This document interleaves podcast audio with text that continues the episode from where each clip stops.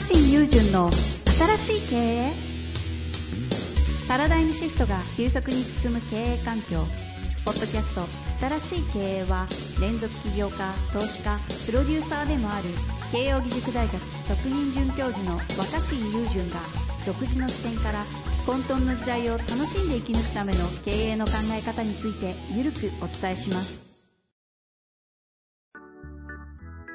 こんにちは、遠藤和樹です。若新友人の新しい経営。若新さんよろしくお願いいたします。はい、お願いします。さて、今日のご質問、いいですかね？いきたいと思いますが、はい。はい。早速いきたいと思います。今日はハウスメーカーのり林、林業って書いてありますね。林業とハウスメーカーをされている経営者の39歳の方からご質問いただいております。はい。2代目社長ですね。うんえー父から、えー会社を譲り受けた、いわゆる2代目創業者です。うん取引先や社員、役員に気を使いすぎて疲れてしまいました。うん自身が人の感情や言動に敏感な性格なせいもあるのだと思いますが、うん経営者なのだからと割り切るべきなのでしょうか？何かいい対処方法があれば教えてください。なるほど。若新さん、意外とベンチャーとか IT 的なはあの経営者の最近っぽい話と、まあ、いわゆるその IPO 的な文脈と、意外とこうい。う2代目、3代目みたいなレガシー企業とか結構両方付けありますよね。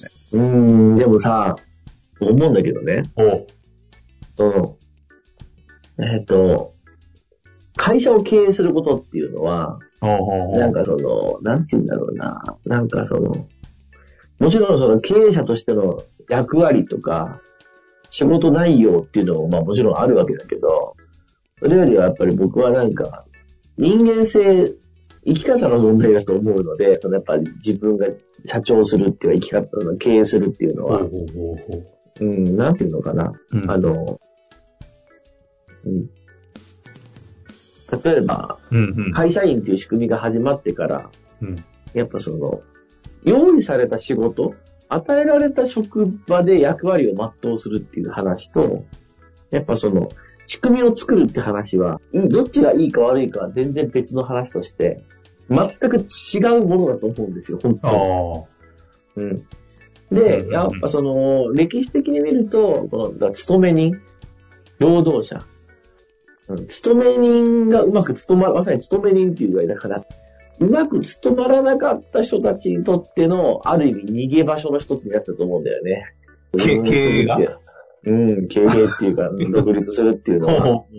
はいはいはい。だから、い文くら親脈できますか？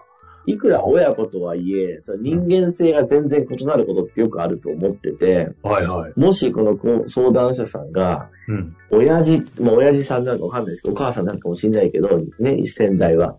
先代と自分、親とその親と自分は全然キャラクターが違うなと思ってるんだとしたら、はいはい。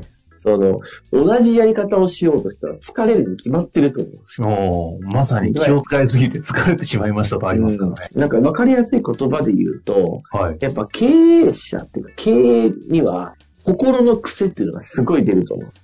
すごい日本語来ましたね。心の癖。うん。例えば、その自分がガンガン前面に出て、うん。ね、陽気にはしゃいで盛り上げて散らかすタイプの社長は、うんうん。そうじゃない参謀とか2番手を雇うはい。副社長とか、事務方のトップとかに置いたりするわけですよ。もう大体ね。はいはいはいそうですね。その補完関係。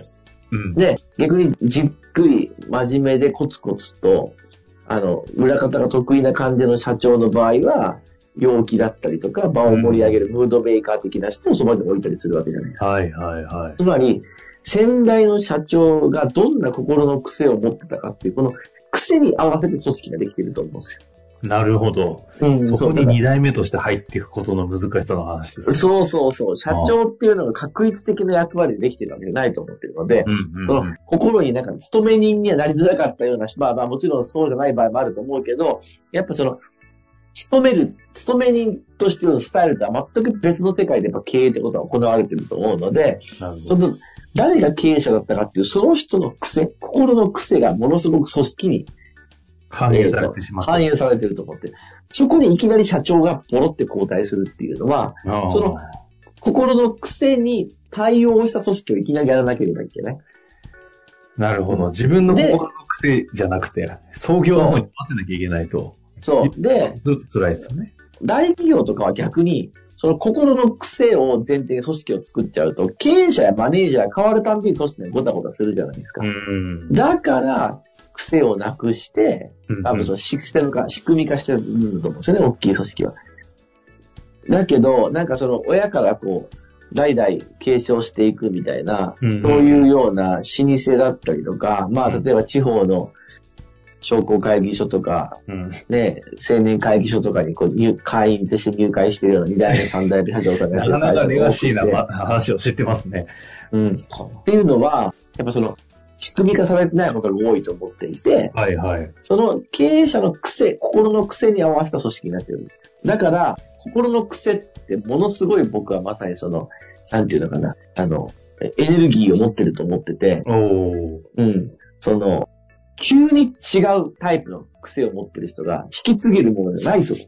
はいはいはい。だから、親父さん、お母さん、先代がどうだったから気にせずに、本気でその、なんて、二代目社長、三代目社長を継承していくんだったら、自分の心の癖をちゃんと出して、その癖に合った組織にしていくしかないんじゃないですか。あそこ最高に面白いですね。えちなみに確かにそうですよね。若新さんがテレビとかいっぱい出てますと、若新さんがあそこに座ってるわ、あの、あの椅子に座ると思ったら、しんどくてしょうがないですもんね。もう心の癖の究極じゃないですか、若新さん。まにえ？うんみたいな。でも芸能の世界とかね、ああいう、もう本当に、あの、テレビ局の世界とかって、そういう方々が集まってる中で、でも経営者確かにそのニュアンスありますもんね。そえ、でも、じゃあどうするんですか？今回で言うと、この方は2代目で、その心の癖がある方を引き継いで、その癖に合わせてやることが厳しいんだけどできないって言ってる方は、この心の癖というものを使っ、理解した上でどういうふうにアジャストというか何をしていけばいいんですか？う。まずはだからアジャストっていうか、うん。アジャストも何も、先にだからまず、その先代の癖で組織ができてるわけじゃないですか。はいはいはいはい。だから合わせるって超大変だし、違う癖に合わせるですよねのすごい辛いから、うん。自分の癖を出すしかないよね。出すしかないですね。うん。そうすると今までの組織は先代の癖に合わせた組織じゃないですか。うん。そう。だから、そうじゃなくて自分のす癖を出してみるしかないと思うんですよ。で、まずね。ほんほん。そうすると、ハレーションが起きると思うんですね。そうそうそうん。そうそう先代とは違う。だけど僕はそれはね。だから経営を継承するってことの壁だと思うんですけど、いやでも、経営者は楽しいですね。はい。ハレーションが起きた時に、うんその後どうするかってことを決定する権利があると思うんです。つまり、やっぱり、まあ残酷な話だけど、はいはい。合わなければその組織の形を変えることができる。うんうんうん。だから必ず総理大臣変わったら、内閣も変わるじゃないですか。でしょ？でしょ？次元できちゃう。そう、いやいや、ほんと確かにだよそうですね。総理大臣がもう変わって、内閣同じまま総理大臣で変わると起きないですよ。結局総理大臣の癖に合わせて他の内閣が組閣されるわけですよ。自分が使いやすい組織。うん基本的にはやっぱり経営者っていうのは自分で自分が動かしやすいチームを組組織する。組閣化するしかないですもんね。組閣化する責任を持っていると思ってて、心の癖に合わせて、あの自分でやる。でそうなると当然、先代の時に、偉いポジションについてた人にごめんなさい、ちょっと変わってくださいっていう必要出てくると思うんですね。うんでも、うんその決定権は持ってるでしょ、うんだって経営者になったわけだから。うん。まあ、首、首までいかなくても、移動、人事異動させる権利は持ってるじゃないですか。はいはい。あの、市町村長とかも全部これ権限持ってるんですよ。で、僕の友達の若手市長とか仲いい人は、やっぱり、その自分が市長になった時に、この、石役所の中の市長室の人とか、うんうんうん部長課長の人事をガラッと変えると嫌われるらしいんですね。そりゃそうですよね。だけど変えなきゃダメらしいんです。変えないまま、前の市長の時の体制でやろうとすると全然うまく進まないんだって。だってそれは前のトップの心の癖に合わせた組織なわけじゃん。意思疎通しやすい人とか。それが一見、その一人一人のポジションが役職に合ってそうに見えても、あ役割にちゃんとぴったり能力とか経験が合ってるかどうかよりも、トップの癖に合ってるかどうかの方が僕は大事だと思なるほど。なるほど。だから逆に言うと、癖出していけってことですね。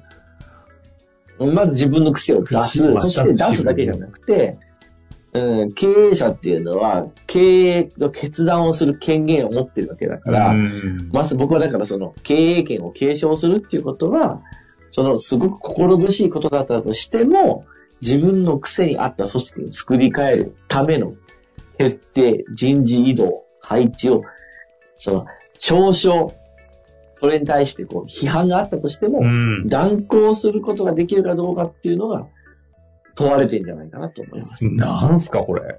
めちゃくちゃ、新しい切り口での、そう事業承継話ですね。でも僕は結構大事だと。だから僕はその若手僕の友達の若手市長とかの話聞いてると、それができないと結局その人らしい経営はできないし、疲れるだけだなと思ってす、えーすごいなと思いやー、さ、さすがに、三冠、いろいろ民もかすよね。入ってるだけ、ありますね。いや、う。いやいや、もう、質問ないです。納得でございます。ありがとうございます。心の癖ということをね、軸に、この方が自分の心の癖を使ってどういうふうにやっていくのかと。で、今持っている人事権、経営権というものをどうそれに合わせて采配するのかというのをちょっと一度考えていただいて、また何か質問ありましたらぜひお待ちしております。はーい。というわけで、若新さん、本日もありがとうございました。はーい。ありがとうございます。本日の番組はいかがでしたか？番組では若新雄純への質問を受け付けております。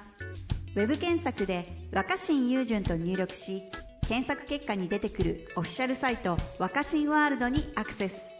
その中のポッドキャストのバナーから質問ホームにご入力ください。